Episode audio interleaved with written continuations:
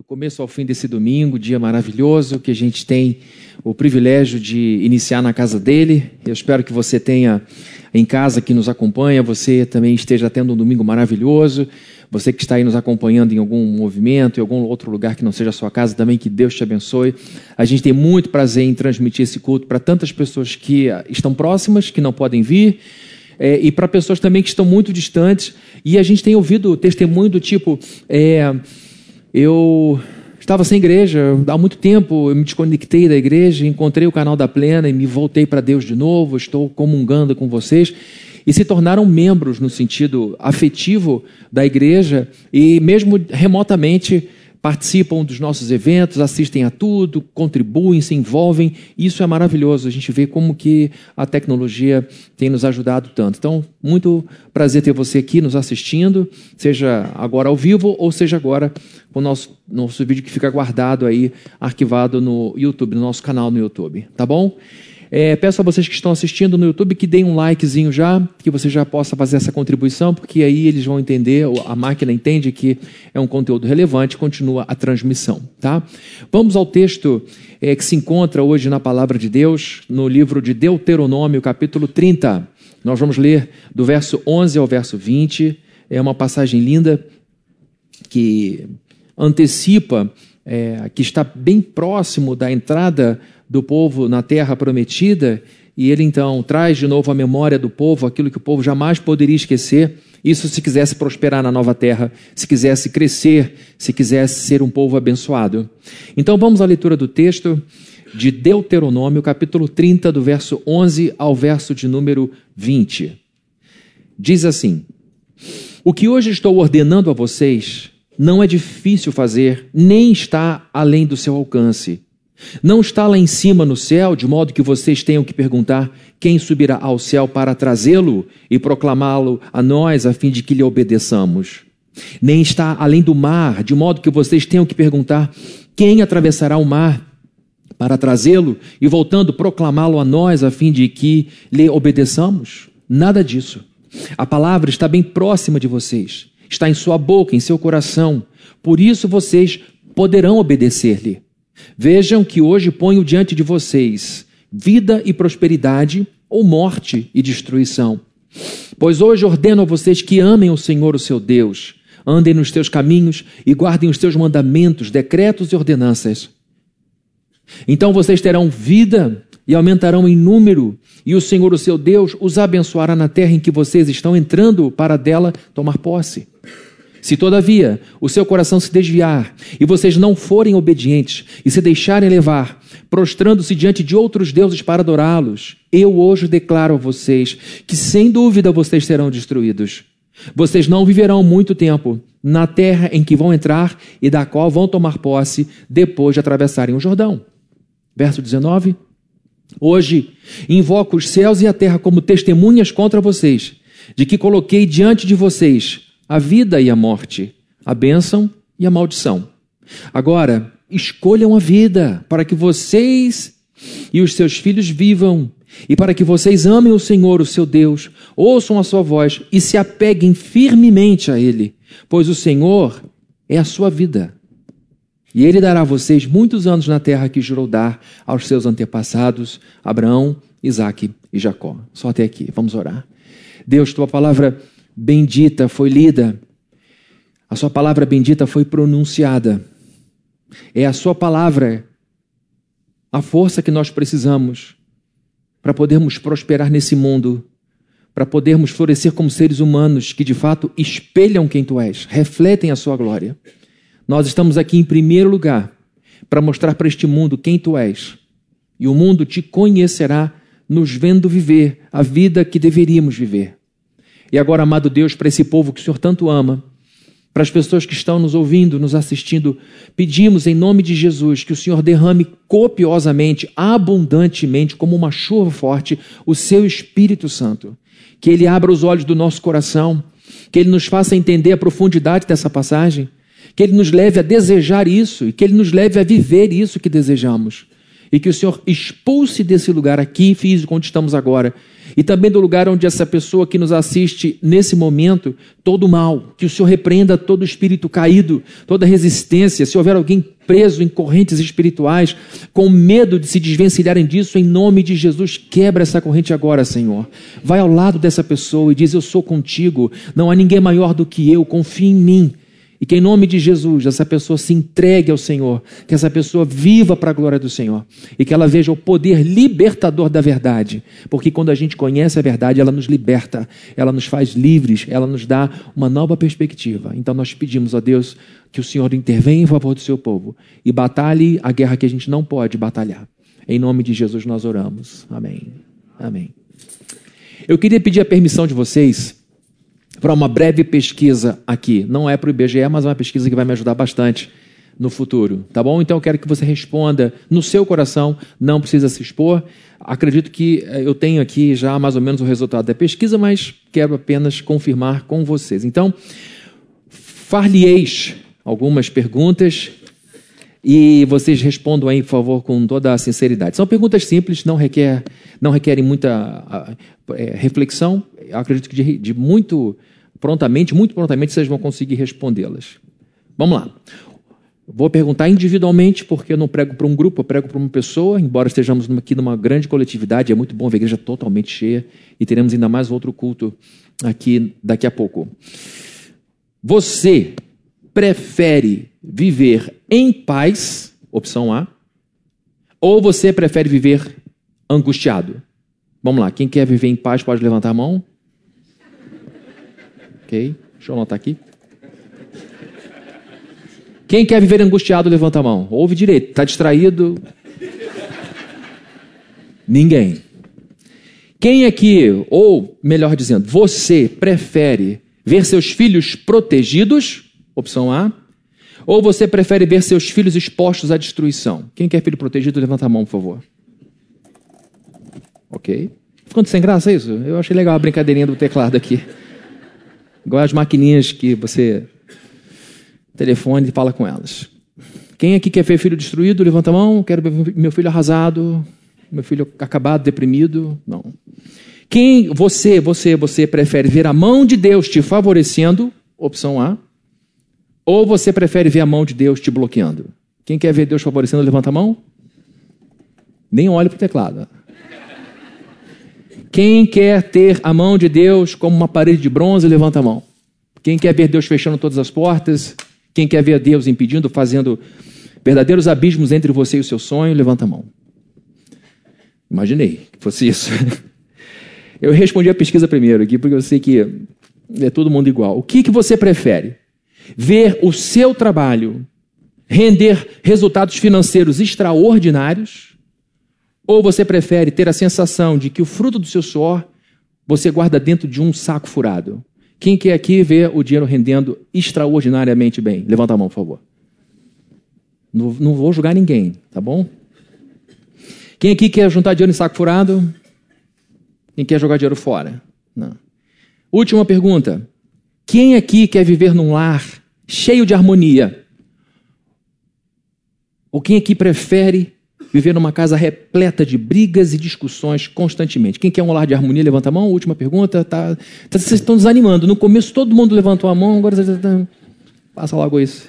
Quem quer uma casa cheia de briga, mesquinharia, implicância, levanta a mão.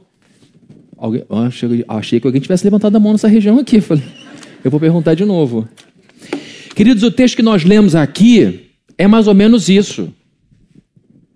Moisés está dizendo para o povo, mais de um milhão de pessoas, essa gente tinha andado pelo deserto por 40 anos. Por 40 anos, essa turma aprendeu um monte de coisa na prática.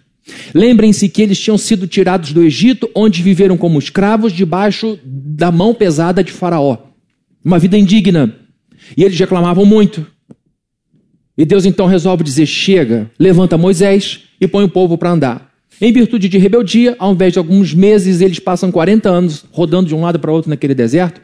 E agora, antes de entrar com uma nova geração, porque a geração anterior toda havia morrido, com exceção de duas famílias, Josué e Caleb, que agora estão com 80 anos de idade cada um, Moisés com 120. E Moisés diz o seguinte: Nós vamos entrar numa terra E a razão pela qual a gente entrou no Egito e ficou lá como escravo foi por desobediência. Agora nós vamos entrar e eu vou ler de novo os principais pontos da lei, porque ele era um líder responsável, e vou perguntar a vocês o que vocês querem.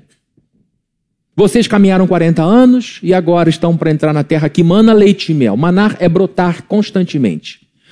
Quem tem uma fazenda com um olho d'água ou com alguns olhos d'água pode ter um dinheiro para o resto da sua vida e várias gerações, porque aquilo provavelmente não vai se esgotar, vai fechar alguma parceria com uma minalba da vida e vai então engarrafar essa água que brota do chão. Aquela terra mana água mineral. Então Deus está dizendo o seguinte: o lugar para onde eu estou dando é absolutamente favorável à prosperidade, o progresso de vocês. E o sucesso de vocês depende basicamente de uma coisa: de obediência. Então o texto está sendo falado, é uma reunião solene, são centenas de milhares de famílias atentas, pais e mães representando suas casas, ouvindo Moisés solenemente, lendo a lei toda de novo, e no final do seu discurso, ele chama a turma para uma tomada de decisão. E diz o seguinte: nesta nova terra, a gente só pode viver de duas maneiras. Ou a gente vive em amor e obediência ao Deus revelado na Torá, na instrução, e para nós na Bíblia, porque Torá para o judeu são os cinco primeiros livros do Antigo Testamento, ou da Bíblia toda.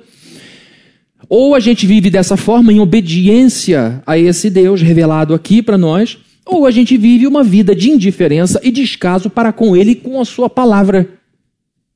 Só existem essas duas formas do povo hebreu viver na nova terra que Deus estava dando a eles. E as duas opções, obediência ao que ele fala ou descaso para com aquilo que ele diz, geram consequências. Não existe uma vida sem decisão, tá bom? Por mais neutro que você possa ser, a sua neutralidade é uma escolha e vai gerar consequência. E eu já falei isso aqui várias vezes. Na vida, ou a gente protagoniza ela, ou a gente vive como passivo, como coadjuvante, como figurante. O que é pior ainda, que figurante tem que fingir que está falando, porque não pode falar. Então, se você quer figurar na vida, na sua própria vida, eu estou aqui, mas não posso falar, eu estou aqui, mas eu não posso escolher, eu estou aqui porque o diretor manda eu falar, ou você quer ser protagonista. Então, a Bíblia está dizendo que o povo só teria duas formas de viver nesse tempo, nessa nova terra, em obediência à palavra de Deus ou em desobediência. E as duas escolhas, né, as duas opções, geravam duas, dois caminhos diferentes, dois desdobramentos, duas estradas levariam para dois lugares completamente diferentes. Então, o povo sai do Egito, passa 40 anos vivendo como nômade e agora precisa tomar uma decisão. Essa breve pesquisa que eu fiz aqui, muito simplesinha, foi justamente para sequestrar sua atenção para uma informação básica. Nessa terra que eu e você estamos, chamada Niterói, essa chamada Rio de Janeiro, Brasil, para nós que estamos debaixo desse teto de uma igreja, para você que está me ouvindo, e eu acredito que você está aqui porque você quer, ninguém te trouxe pelas orelhas, a não ser seu filho lá embaixo, que não quis vir para a igreja, você deu um banho nele, jogou debaixo do chuveiro, acordou e trouxe. É... Acho que todo mundo aqui tem interesse em saber o que Deus quer para a sua vida. Todo mundo aqui é adulto. De 15 anos para baixo desceu. Aqui estão pessoas que sabem como conduzir suas vidas. E nessa vida que você tem, você também só tem duas opções. Por mais que essa sociedade diga que existam possibilidades infinitas de existência, no fundo, para o nosso Deus, para Jesus Cristo, só existem duas formas de andar. Ou você anda num caminho que é estreito, ou você anda num caminho que é largo. Ou você está à direita de Deus, ou você está hoje à esquerda. E dá até medo de falar isso hoje, porque você já vai politizar o que eu estou falando. Ou você é ovelha aos olhos de Cristo, ou você é bode. Ou você diz sim, ou você é não. Diz não. Ou você serve a Deus, ou você serve a Mamon. Então você vê que tanto no Antigo quanto no Novo, tanto Deus Pai, quanto Deus Filho, quanto Deus Espírito, dizem a mesma coisa. Nesse tempo só existem duas formas da gente viver. Ou a gente vive em comunhão, em obediência a esse Deus, e eu vou dizer o que, que é isso, ou a gente vive de costas, como se ele não existisse. Mas saibam que nós seremos as pessoas que colherão os frutos das sementes que nós estamos plantando com as nossas escolhas. Nessa vida a gente só vive dessas duas formas. Deus quer o teu bem, Deus quer o meu bem.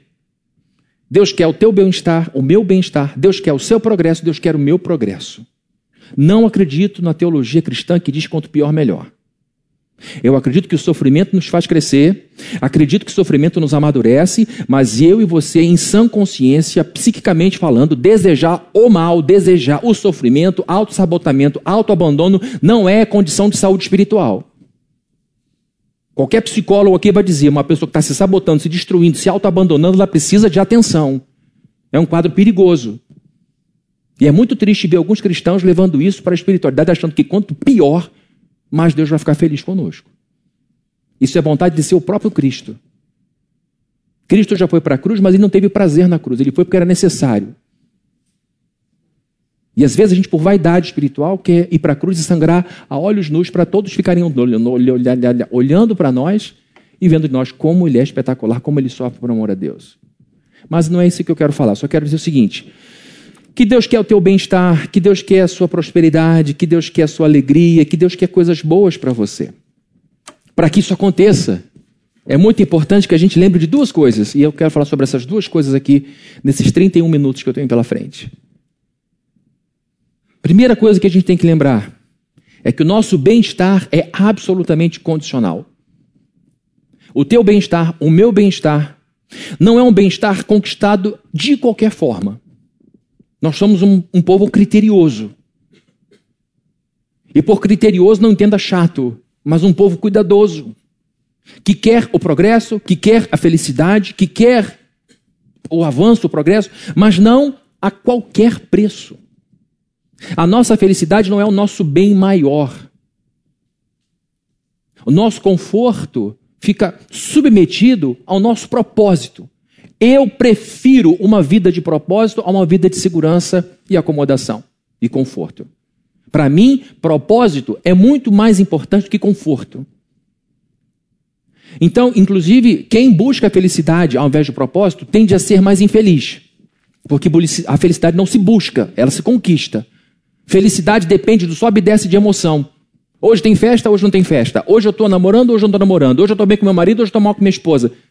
Quem vive em torno de sensação sobe e desce nessa gangorra emocional. Agora, quem tem propósito tem constância. Eu acordei de manhã porque eu tenho que alimentar essa criança. Eu levantei essa manhã porque eu tenho que arrumar essa casa. Eu levantei essa manhã porque eu tenho que defender meu emprego. Eu levantei essa manhã porque se não abrir a porta da loja, ninguém entra para comprar nada. Então, ter propósito nos mantém na constância no movimento e nos leva à felicidade, porque gente que tem propósito tem responsabilidade, sabe, escolher, etc., e tem um desembocar de vida abençoada. Então, eu estou dizendo que o nosso bem-estar é condicional. Vejam comigo o que é que diz o verso 16: Pois hoje lhes ordeno que amem o Senhor, o seu Deus, andem nos teus caminhos e guardem os teus mandamentos, decretos e ordenanças então vocês terão, então, depois que guardar, depois que amarem, vocês terão vida e aumentarão em número, e o Senhor, o seu Deus, os abençoará na terra em que vocês estão entrando para dela tomar posse. Eu quero aqui, primeiro, é, talvez resolver uma estranheza que você possa estar tendo aí no seu coração. Né? Fabrini, não combina amor com ordem. História é essa de eu ordeno que vocês amem. Quem quer? Quem quer? Olha, fulano me ama muito. Por quê? Eu amo porque ele me ordena. Isso não, é estranho.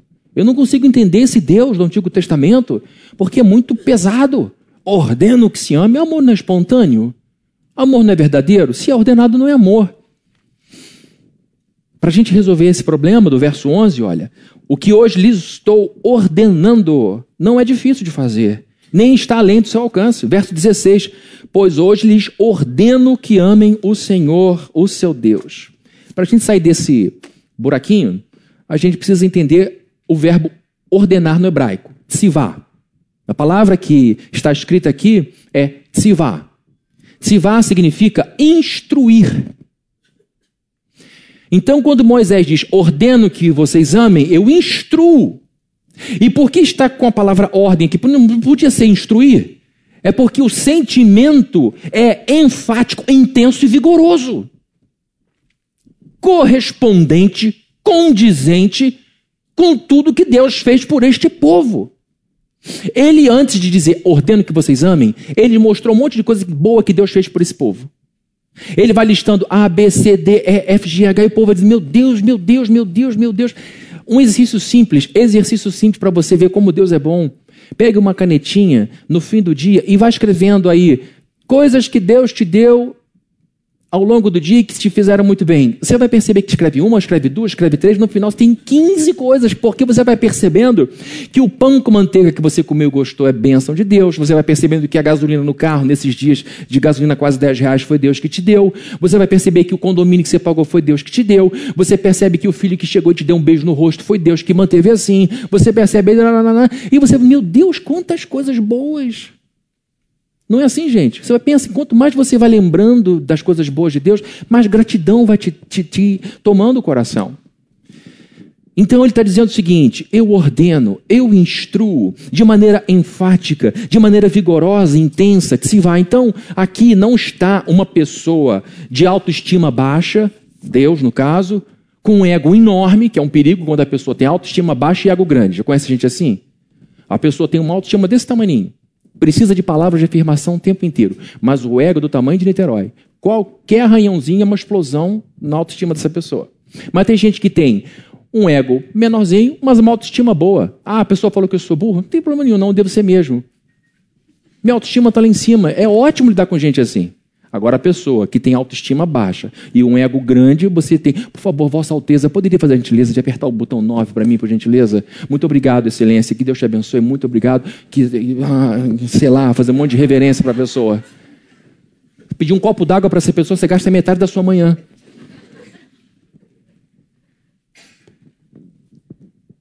Deus não é essa pessoa. Deus é bem resolvido. Sabe ouvir crítica?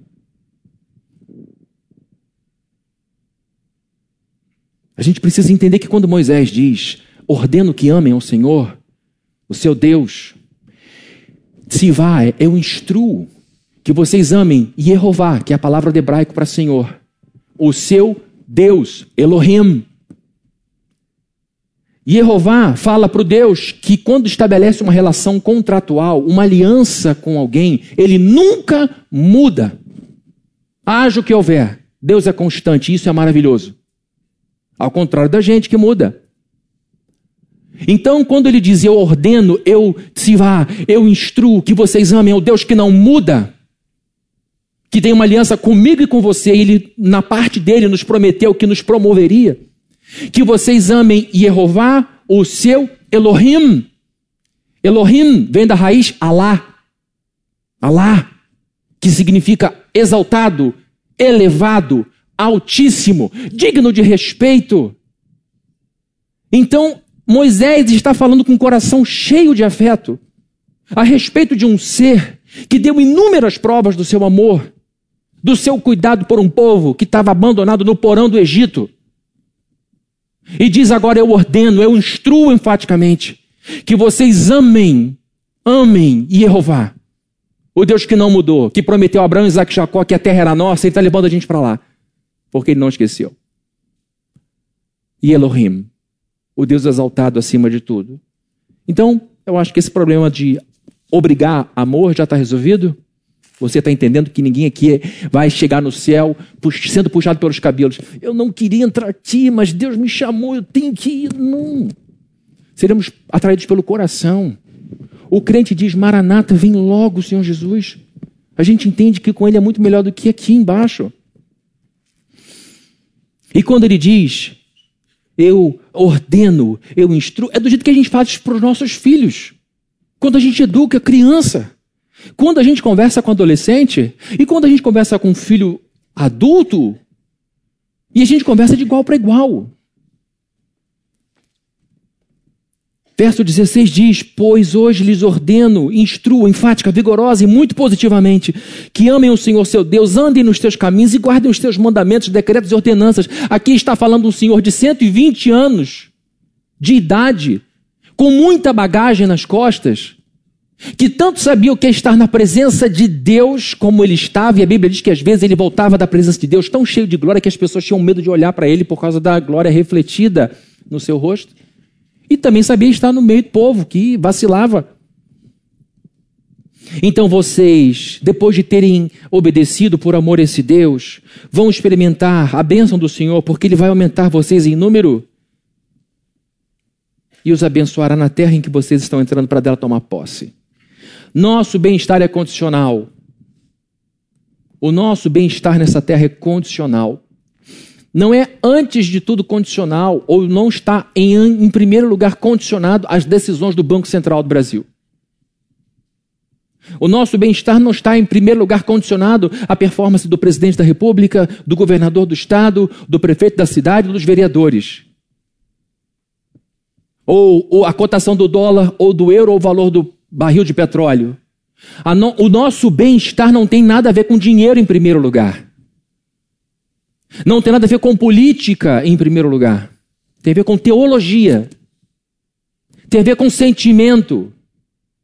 É um bem-estar que se prova debaixo de um telhado de palha ou debaixo de uma cobertura de ouro. O nosso bem-estar depende, em primeiro lugar, deste relacionamento baseado em amor. Amor a Deus. Se de fato a gente condicionar nossa vida a uma resposta constante ao amor de Deus, nós teremos bem-estar. O que é ter bem-estar?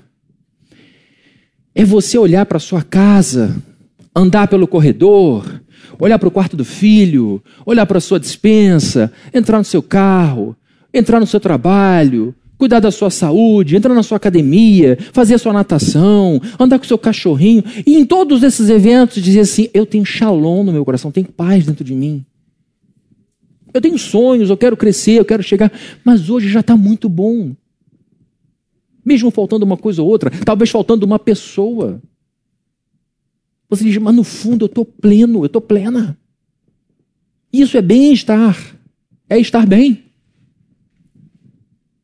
Se formos, de fato, obedientes a Deus e o amarmos de todo o coração, é isso que vai acontecer.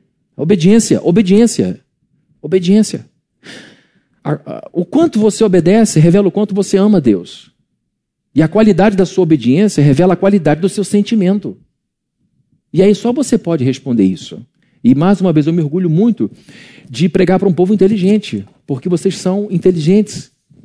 E agora eu peço que você pense como tem sido a minha dedicação, qual tem sido o nível de devoção, como está a qualidade do meu afeto por Deus. Qual é o tempo que ele ocupa da minha agenda diária?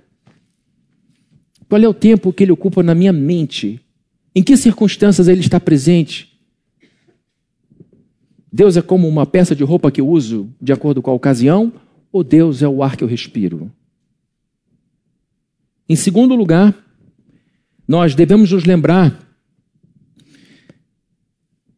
não apenas que, de que, nosso, que o nosso bem-estar é condicional, mas também devemos nos lembrar de que Deus nos trata como adultos. Deus nos trata como adultos. Vejam comigo o que é que diz o verso de número 15. Vou pegar minha aguinha aqui, está aqui.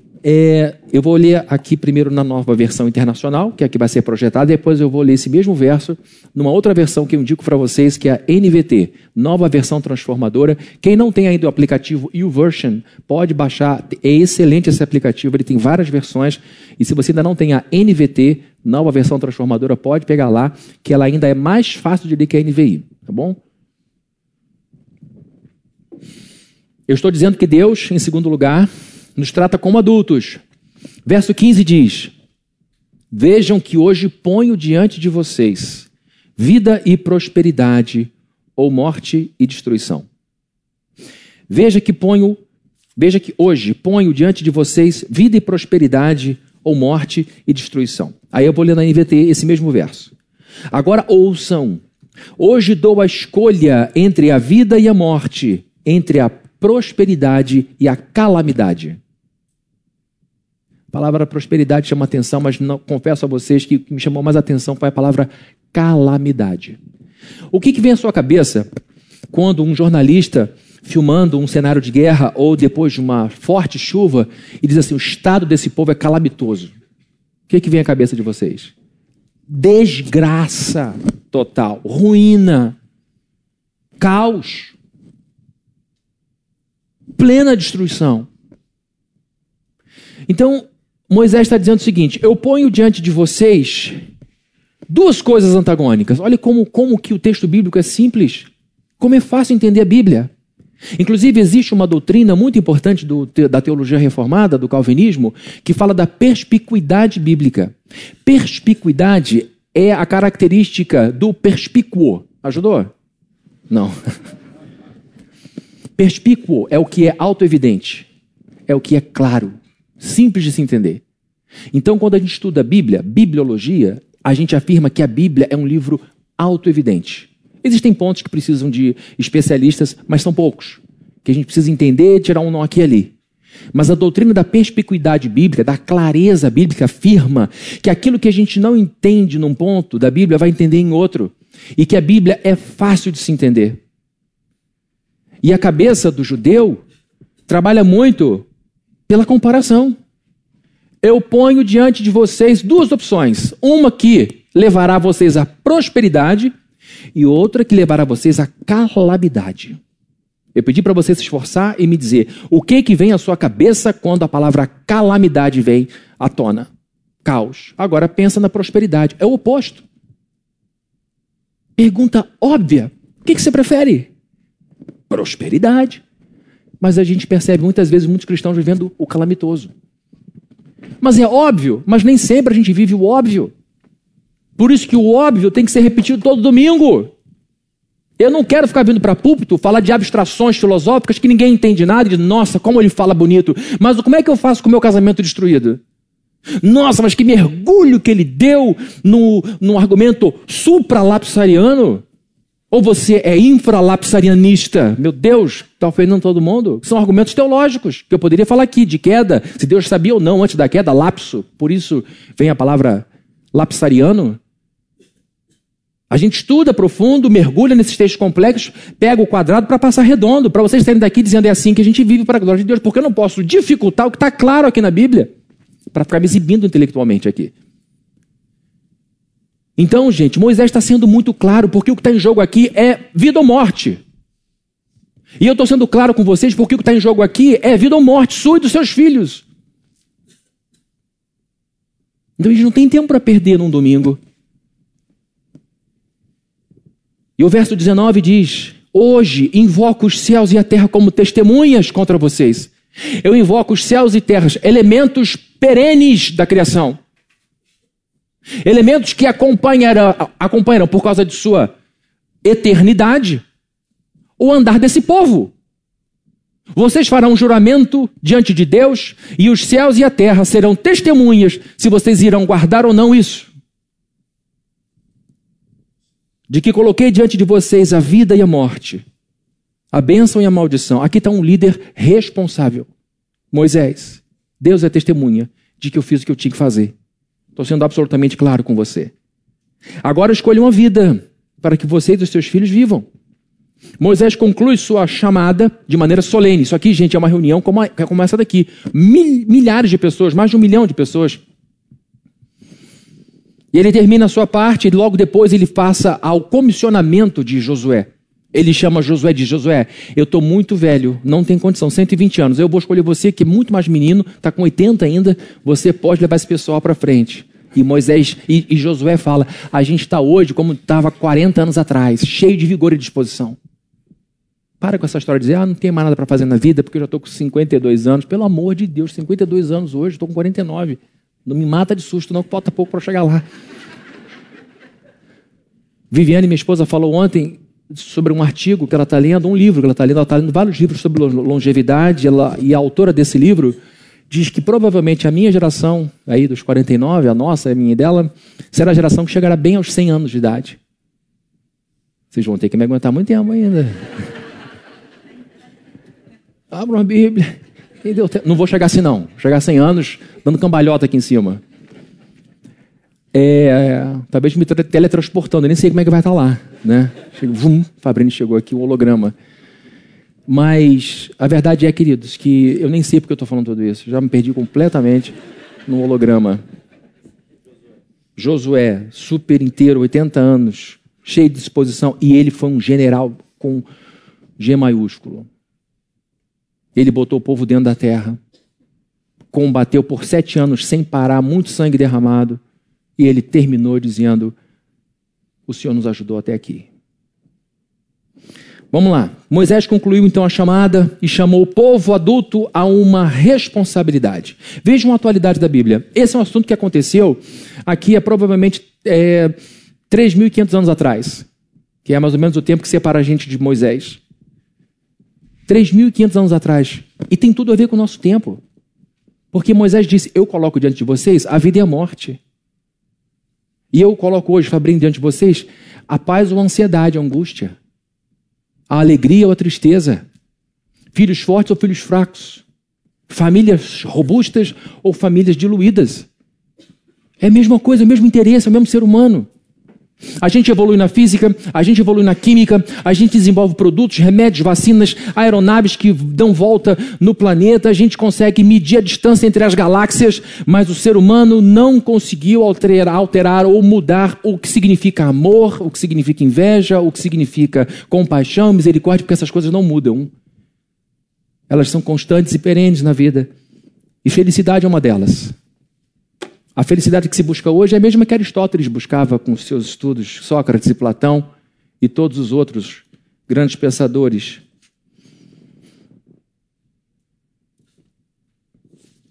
Moisés foi absolutamente claro.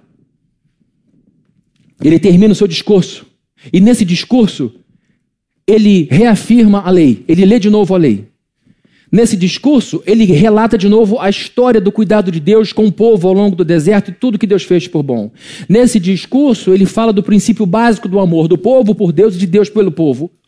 Nesse discurso, ele diz que as potencialidades do futuro, manar leite e mel da terra ou maldição da terra, tudo isso ele declara nesse discurso. E por fim, o assunto chega a uma decisão que é colocada no colo das pessoas. Deus e o seu poder nunca estiveram em questão nesses 40 anos de caminhada. Deus foi fiel e deu água, pão, abrigo, proteção, tudo que o povo precisava nesses 40 anos. E agora o povo precisa dar uma resposta a esse Deus. Se na entrada da terra prometida seriam obedientes ou não à palavra de Deus.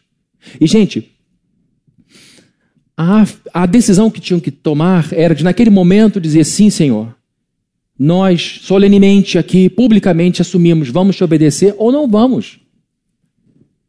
Mas isso era mais do que uma simples afirmação. O que estava em jogo era a decisão de basear a vida num estilo de amor e obediência e gratidão. A gente sabe que não basta dizer que a gente é cristão. A gente precisa viver como. Ou pelo menos a gente precisa se esforçar para isso. E essa obediência afetiva a Deus seria o catalisador que liberaria as bênçãos de Deus para o seu povo.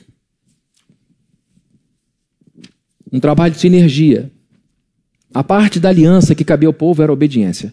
Se o povo honrasse a sua parte na aliança, Deus faria o seu povo crescer, Deus tornaria esse povo poderoso e próspero. Se o povo escolhesse a desobediência, eles escolheriam todo o mal. Vejam os versos 17 e 18. O que é que dizem?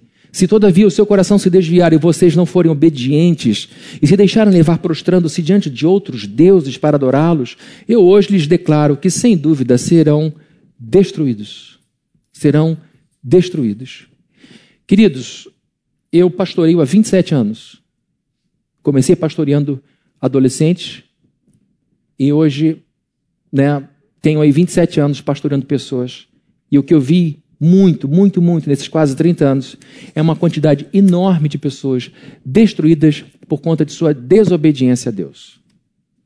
Mais do que destruídas pela pobreza, mais do que destruídas por qualquer outra coisa, porque graças a Deus nós não sabemos o que é guerra em nosso país.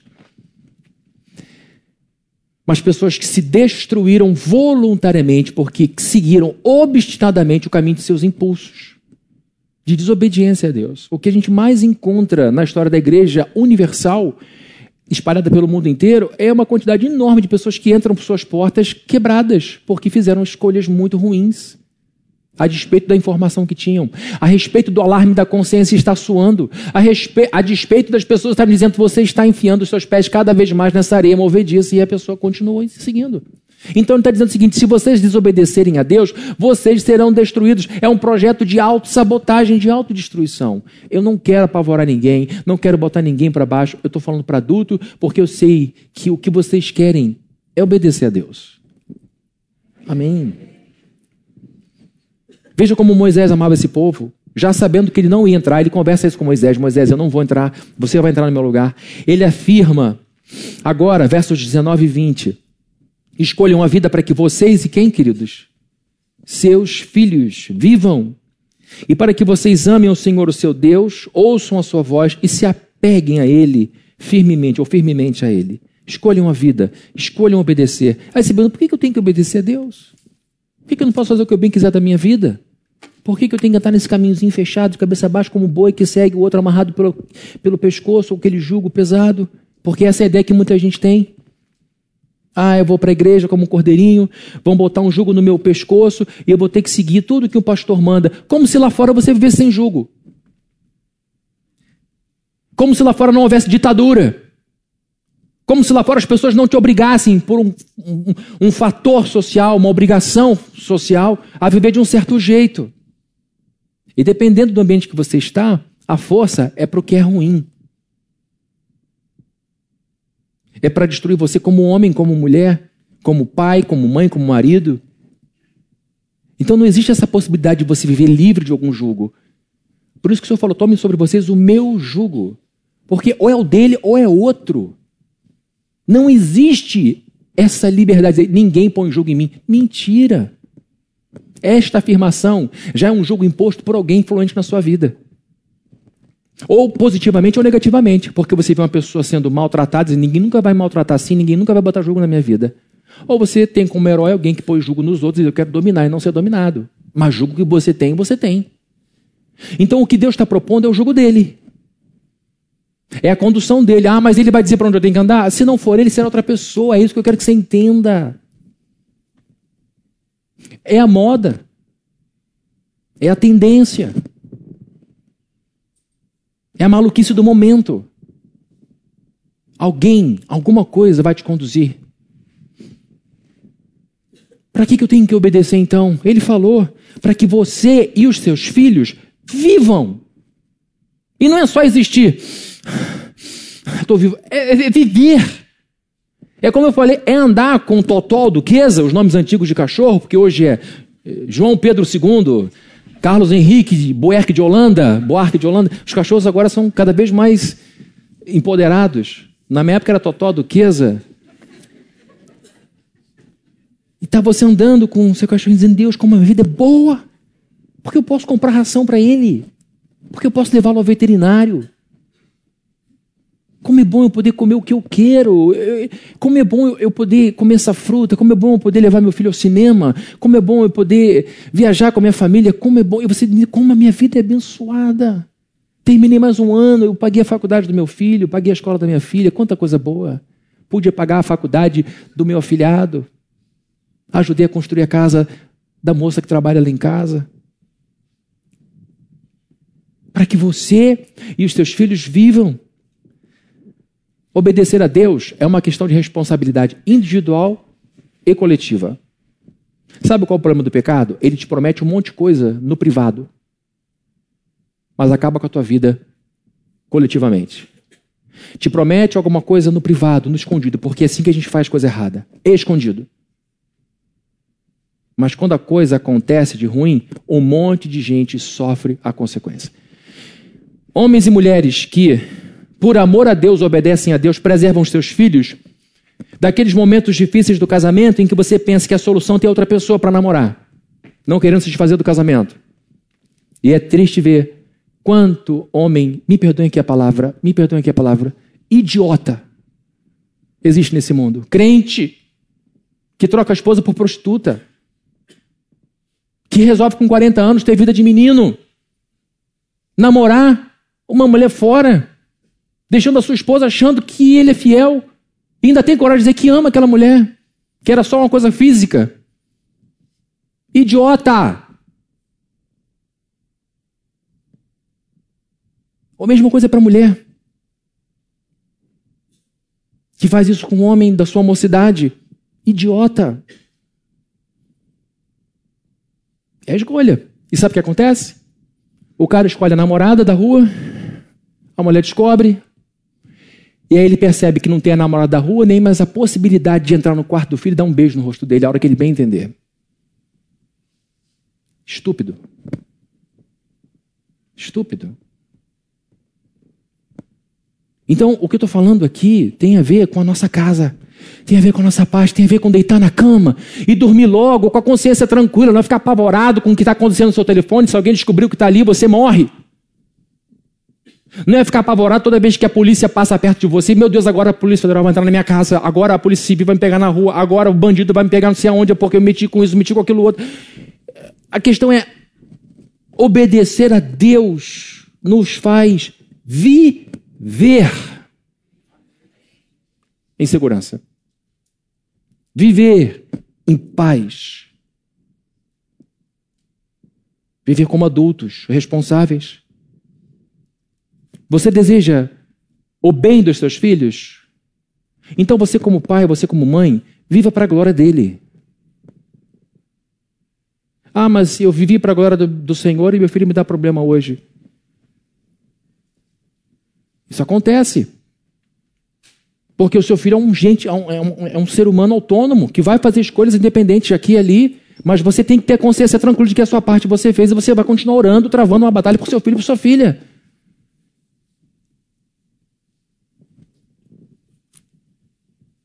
Para que eu devo obedecer a Deus? Para que você e os seus filhos vivam. Vivam. Amar, é sobre amor que eu estou falando, sobre obediência que eu estou falando. Amar é zelar, amar é cuidar, amar é querer agradar, amar é desejar servir da melhor forma possível, amar é desejar se relacionar com a pessoa que você ama, amar é querer estar perto, estar junto. Isso é amar. Amar não é só ficar dizendo eu te amo, eu te amo. Amar é ação, é verbo. O que é amar a Deus? É agradá-lo por gratidão por tudo que ele fez de maravilhoso por mim e por você. O que é amar a Deus? É desejar servi-lo com excelência, com prontidão e generosidade. O que é amar a Deus? É buscar encarnar Jesus na sua vida. O que é amar a Deus? É fazer com que o seu corpo e a sua mente sejam lugares agradáveis a Ele. Porque Ele mora na gente. Ele mora na gente. Quando vai uma visita na nossa casa, a gente normalmente corre para arrumar. Vem gente aqui em casa hoje, vamos arrumar uma coisa um pouco melhor, mais especial. Vamos fazer isso. Deus diz: Eu vou morar em você. Como é que você o recolhe? Como é que você o recebe? Concluindo, queridos, a minha introdução. Visitantes, primeira vez que estou ouvindo essa, né? Esse estilo de vida que eu estou apresentando aqui é para gente madura. Para gente que sabe a diferença entre o bom e o ruim. Entre o elevado e o rebaixado entre o santo e o profano, entre o ouro e a palha.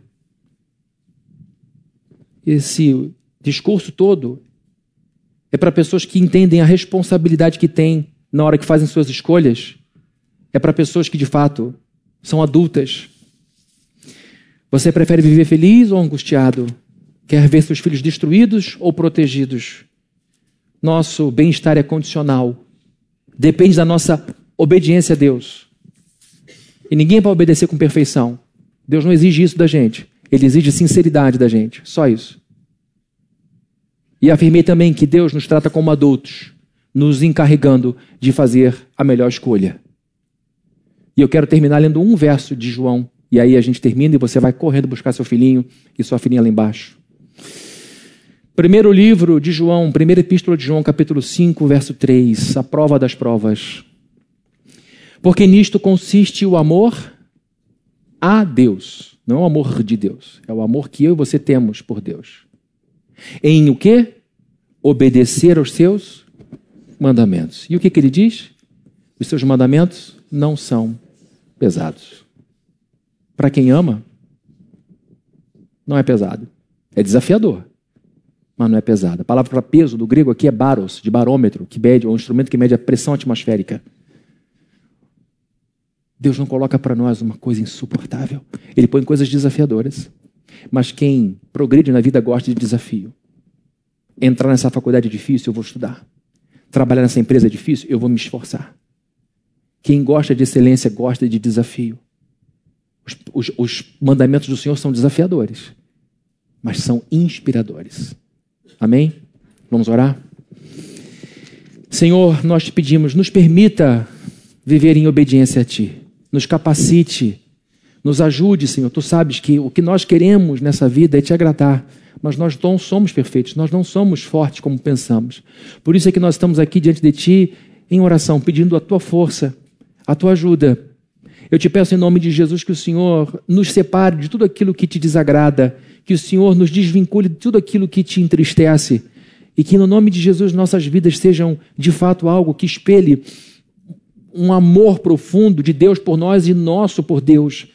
Que o Senhor guarde a nossa vida do desvio, da estupidez de escolher o caminho mais fácil, do caminho largo, de pensar de maneira imediatista. Livra-nos, ó Deus, de pensarmos de forma tão curta e que a gente possa pensar a médio e longo prazo, que a gente possa desejar jogar nesse mundo sementes boas, que a gente possa cuidar da vida com responsabilidade e que em nome de Jesus nós vejamos que seremos os abençoados, que seremos os beneficiados, que iremos desfrutar a sombra da sua bênção. Nós vamos repousar debaixo da sombra do seu cuidado, de, da sombra do seu amor e do seu carinho.